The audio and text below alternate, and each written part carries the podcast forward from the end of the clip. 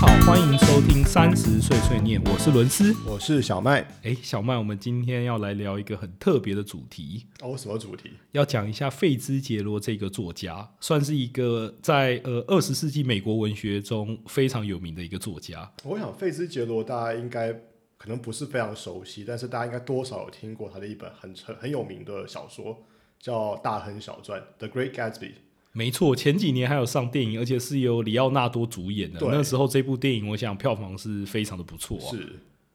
会想要探讨诶这一个的原因，是因为诶我们以前可能都好像觉得文学离我们很远，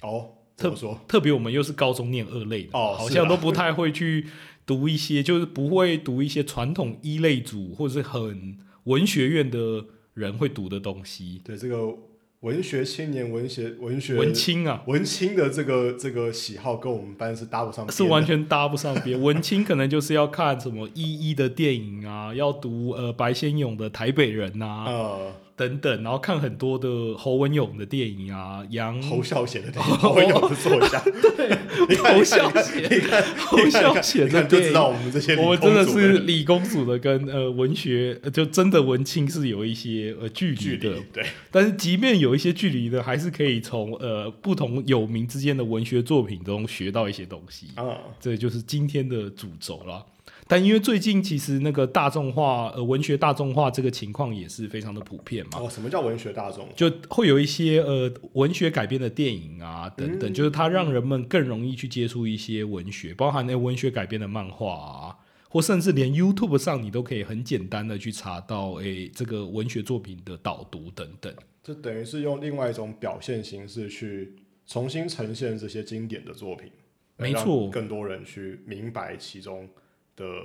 的的道理对我觉得这也是个好处、好事啊。好事是因为大部分人可能觉得，诶、文学离我们很远，就不太会去接触，或对他们有一个惧怕感。嗯所以借由这些 YouTube 啊，或我们的 Podcast，希望能够让人们引起对文学的兴趣，然后进而去阅读他们的作品。哇 塞，原来我们的节目有这么远大的目标吗？我们节目一直以来都有很远大的目，标，这个目标非常的远大，是希希望呃世界有了我们这个 Podcast 能够变得更好。宏观宏观。宏观的目标这样子。所以今天也是想说，哎、借由这个机会跟大家介绍一下，呃，费兹杰罗这个我非常喜欢的作家。会喜欢这个作家的呃原因其实很有趣，是因为我非常喜欢村上春树，OK，又是村上春树，又是村上春树，对，这个就是一个村上春树的小宇宙这样。然后村上春树非常喜欢费兹杰罗，哦，是哦，对，他是少数当时就是呃想办法呃把费兹杰罗作品引进日本的其中一个人。哦，因为当初诶、很多的美国文学可能没有翻译嘛，嗯。所以他就自己翻译，然后自己呃找出版社合作这样子，哦。所以他算是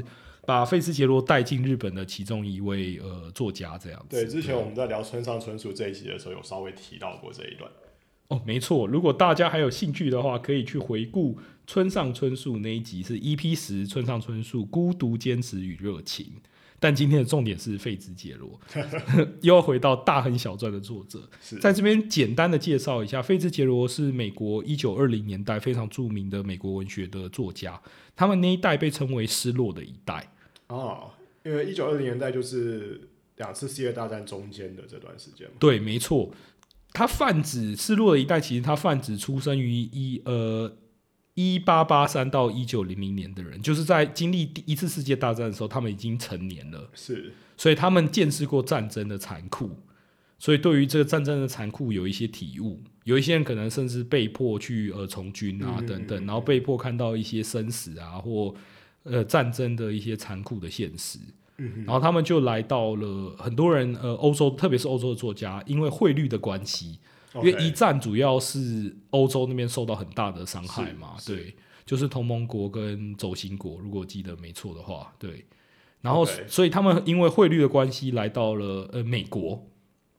就欧洲那边特别的惨嘛，是。对对对对对。然后诶有一些人，诶我要纠正，不是来到了美国，来到了巴黎。很多的美国呃很多很多的文学家本来是有美金的，都跑去巴黎定居。OK，主要的原因是因为美金的汇率非常的好因为战争战争过后有那个通货膨胀嘛，嗯。啊，美国是一战之后的，我们可以说是得利者，因为他经济就从一战之后就开始一飞冲天了。是然后那那个时候欧洲都还在战后嘛，是以前的霸主本来可能会是英国，然后美国就经历了这个霸权转替的时期是，这是个就是世界强权陆续从欧洲转到美洲的这个过程。的一个关键的历史上的一个战役这样子。是所以很多作家就来到了巴黎，因为诶他可能以前是用美金的，然后因为汇率。作家通常都很穷，那个年代的作家，对，你在暗示什么？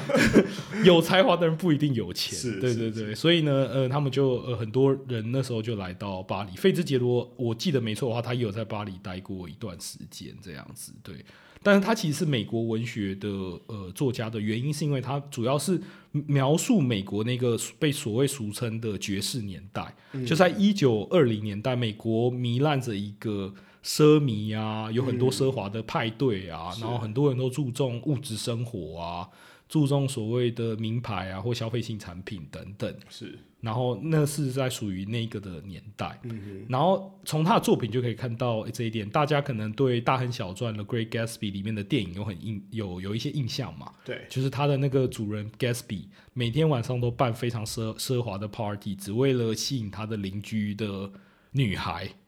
对，对，一个以以有夫之妇，有夫之妇，对对对，Daisy 嘛，黛西，对。然后这个其实我们可以由他的作品去，呃，我们可以由这个作家的背景去看，诶，为什么他会写出这样的故事？费兹杰罗有一个非常呃有趣的个人故事是，他他的一生可以说是穷小子爱上富家女的翻版。OK，怎么说呢？他第一次呃突如第一次死去活来的恋爱发生在一九一四年，那时候他刚好十八岁，你知道十八岁就是一个青春的年纪嘛？哦，是，就充满了梦想啊、热情啊。然后他那时候在呃普林斯顿大学读大二，结果就认识了一个十九岁的千芝加哥千金，叫做吉涅娃。嗯然后他们就展开了一呃一场呃恋爱，但这个恋情呢，并没有好好的持续下去，因为对方的父母其实就是觉得，哎、费兹杰罗就是一个中产阶级的小咖啦，哼，OK，咱们家家大业大，是，势必要想办法在女儿还年轻的时候把这一段恋情斩断。呃，所以他就直接跟他说：“穷小子，你不该笑，想跟呃我们家的父呃跟我们家女儿门当户对这样子。”所以就在费兹杰罗去拜访他家的时候，直接把人家赶了出来。OK，然后费兹杰罗一直对这一点有一点耿耿于怀。是，但是刚刚有提到关键年嘛，一九一四那一年刚好爆发一次世界大战，是，所以他后来就被呃征召入伍了，然后也被呃派往呃西部前线这样子。但是他后来当兵完之后，哎，一九一八这个结束了嘛，他虽然遭遇到了恋情上的失败，但是他从军之后又遇到了另外一个人，所以之前有一个很烂的笑话：当你失恋的时候怎么办？你说去去签下去吗？你们签下去，签下去之后，是这样吗？真的有人这样讲，就签下去，你什么都不用想，过了几年，说不定事情就有转机。在费兹杰罗身上，哦，OK 的确就是这样子 OK 但是他是被迫签下去的。对，他战火回来之后，又遇到了另外一个呃影响他一生的女生，叫做萨尔坦，萨尔达，哎，是那个萨尔达吗？剑玩的那个不是萨尔尔达，啊，他我看他传英的那个的的拼法是一样的。真的吗？英文拼法是，那我们就当做是一一样好了。萨尔达，萨尔达，反正他遇到了萨尔达。OK，萨尔达是以也是来自望族，就是不知道为什么他很容易被有钱人家的千金呃大小姐吸引这样子。然后萨尔达呢，她是比较那种开放新时代的女性，她甚至在高中的自述说，他一他只在乎男孩跟游泳，所以就是很爱运动啊，然后呃也很讨男孩喜欢的一个女生。是然后他在高中毕业下还留言：“能借何必去赚？今朝有酒今朝醉。哦就是可以看得出是一个比较被宠坏的小孩，就家里有钱这样子，然后过着可能比较奢靡的生活。是然后他们两个其实是在一个宴会当中相遇，然后他看上他的勇敢、诚实与火一般的自尊。那因为千金大小姐通常自尊心都比较高嘛，毕竟呃他的家里的门第跟名望就在那边。然后两个人也后来就是顺理成章的发展成为恋人。但其实一开始，呃，萨尔达有一点犹豫要不要跟他继续走下去，是因为他怕菲兹杰罗是一个作家嘛，没有办法去负担他的生活开销，是因为他生活开销看起来又挺大的，看起来就挺大。他其实就是一个放在我们现代社会来说，就是一个名媛，就是整天呃用很多名牌啊，然后参加各种各式各样的舞会跟 party，是然后跟很多不同的名媛去做一个交流。是然后理想很丰满，现实很骨感。虽然说萨尔达有这个考虑，但毕竟还是爱上了嘛，所以他们最终还是决定结婚。然后一九一九年那时候，菲斯杰罗还在写一些广告文案就因为作家养不起他的生活嘛，所以最简单的方式可能就是接一些好莱坞的剧本啊，接一些广告文案啊、嗯等等。嗯然后他的短篇小说或长篇小说一直都受不到呃出版社的欢迎，是他被拒绝了一百多次。OK 然后费兹杰罗就说：“诶，他觉得他当时的生活可以掌控的命运，就跟囚犯能选择的衣服一样多。哦，我觉得这些文人在讲他们的事的时候，总能找到一些有趣的比喻。其实是蛮惨的一个感觉，对，囚犯有什么选择权？选择衣服对？所以他的生活当时是非常的非常的惨。然后一九二零年代就是刚才提到的那个失落一代正呃比较盛呃盛行的一个年代嘛，也是所谓的爵士的时代。就这时候强调呃精致繁复的装置艺术啊，在上层阶级发迹，然后人们对于这种消费品、奢侈品的渴望越发高涨。OK，然后有很多奢华的 party 啊，然后很多呃奢华的社交啊等等，就是享乐主义至上啊。讲讲白了，其实就是这样。学士时代其实就是享乐主义呃至上的时代这样子。是然后他就这样子一直萎靡不振，过了好几年，直到一九二五年他《大亨小传》呃发行了之后，他并没有变得比较有钱，OK 但是他认识了一个关键性的人物，叫做海明威，啊就是他的好基友。OK 为什么会讲好基友呢？这个其实非常有趣，因为他跟他老婆呃萨尔达的感情一直非常不顺利，是。因为萨尔达很明显的就是一个千金大小姐嘛，嗯。然后她想要的生活是费兹杰罗完全负担不起的，对，因为费兹杰罗就是没有钱，就是没有钱。对。他虽然有才华，但是就是没有钱。然后萨尔达又是一个比较多情的女子，所以她可能在上流社会很吃得开。简单来说，就是有一点花蝴蝶啦。OK 对，然后那个费兹杰罗一开始其实是担心是不是他个人有什么样的问题，OK 他担心他是不是他的小弟弟太小了，OK。所以他就去找海明威谈这件事。OK 所以据说啊，这个都是据传，海明威做了两件事去解决他心中的疑虑。第一件事是把他带去厕所，先检查他小弟弟的大小，OK。所以才会说他们有好基友一说。第二件事是把他带到法国的罗浮宫，哦。检查那些雕像的大小，因为据说法国罗浮宫的雕像是非常的惟妙惟肖，是一比一等比例的呃去做的。诶，但是我有听说，就是比方说大卫像，它的这个生殖部位其实是比较小的，原因是因为呃，在古时候就呃欧洲中古时期吧，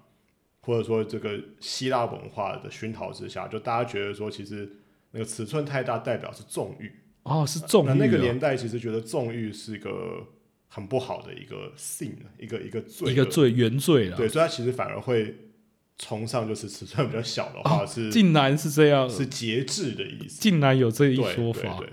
但总之呢，可能他们就把罗浮宫的大小当成正常的尺寸，对，因为我我想表达的是说，他脚比那个大的话，没什么好骄傲的，没什么好骄傲的，因为本来就是审是美观是会改变，审美观是会对我想改变说是这个，对。因为这个故事是我当时去呃巴黎呃交换学生的时候，那个导游跟我讲的故事然后我觉得非常的有趣。对因为在巴黎有一家叫做呃莎士比亚书店，OK，就是他专门收录了呃海明威啊、费兹杰罗等失落一代的文学作品。然后据传海明威跟费兹杰罗可能都有在那边待过一段时间，不知道是真的还假的。OK 也许有误。然后反正他就认识了这个好朋友嘛，然后感情不顺嘛，就是他的爱情不顺，但总要有友情支持。然后海明威就是一个非常支持他的人，他甚至是说了，要救出费兹杰罗只有两条路，一条是他老老婆死了，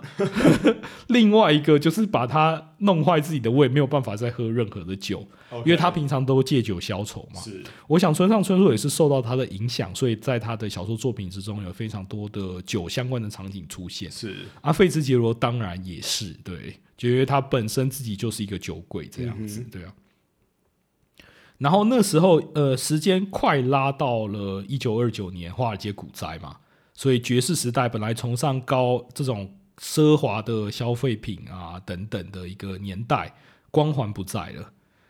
而且接着就是长达四年的经济大萧条，哦也许有关注历史的呃，大家有听过一九二九到呃一九三四这四年，对，就是美国经济大崩盘，类似第一次金融业就是非常惨的一个情况，大萧条，是对啊。，然后费兹杰罗他本来就已经很惨了，啊又欠了一笔股债，过得更惨。